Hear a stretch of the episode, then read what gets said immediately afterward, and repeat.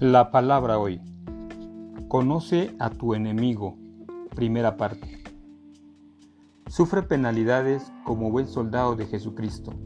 Segunda de Timoteo 2.3. El nacer de nuevo establece una batalla entre tu vieja naturaleza y tu nueva naturaleza. Cuando fuiste redimido, fuiste reclutado para esa batalla. Y esta comienza en el instante mismo en que tus ojos abren cada mañana. La pregunta es, ¿te vas a levantar y enfrentar la batalla o te inclinarás delante de ella? La victoria depende de conocer la estrategia de tu enemigo y tener un plan para luchar contra él. Como seguidor de Cristo, el ataque que enfrentas hoy va por partida doble. Primero está el ataque que viene desde afuera, ¿No saben que la amistad con el mundo es enemistad contra Dios? Todo aquel que quiere ser amigo del mundo se declara enemigo de Dios. Santiago 4:4.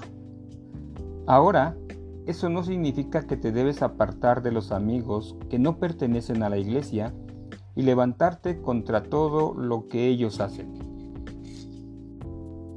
No significa tampoco que debes adoptar con ellos una actitud del tipo yo soy más santo que ustedes.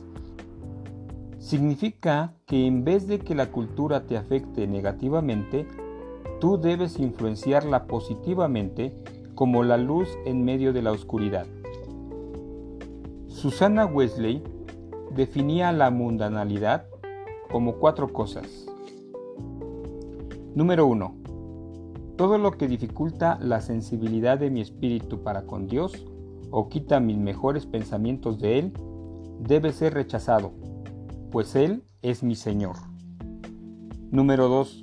Todo lo que hiere o debilita mi cuerpo o que afecta mi dominio sobre Él, debe ser rechazado, pues Él es el templo del Señor.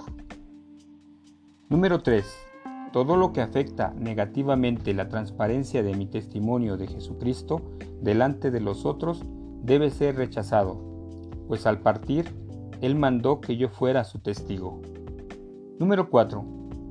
Todo lo que pueda hacer con que mi hermano tropiece en su vida cristiana debe ser rechazado, pues eso entristece a Jesús. Recuerda que Dios desea que tú tomes sus armas y puedas salir adelante en cualquiera que sean las batallas que tienes que enfrentar. No estás solo, mi amado, Dios está contigo. Y por eso recordemos que Satanás, el mundo y nuestra carne ya son enemigos vencidos. Que el Señor te dé descanso en esta noche, fortalezcas tus fuerzas y si lo permite el día de mañana, por aquí nos vemos. Que Dios te bendiga.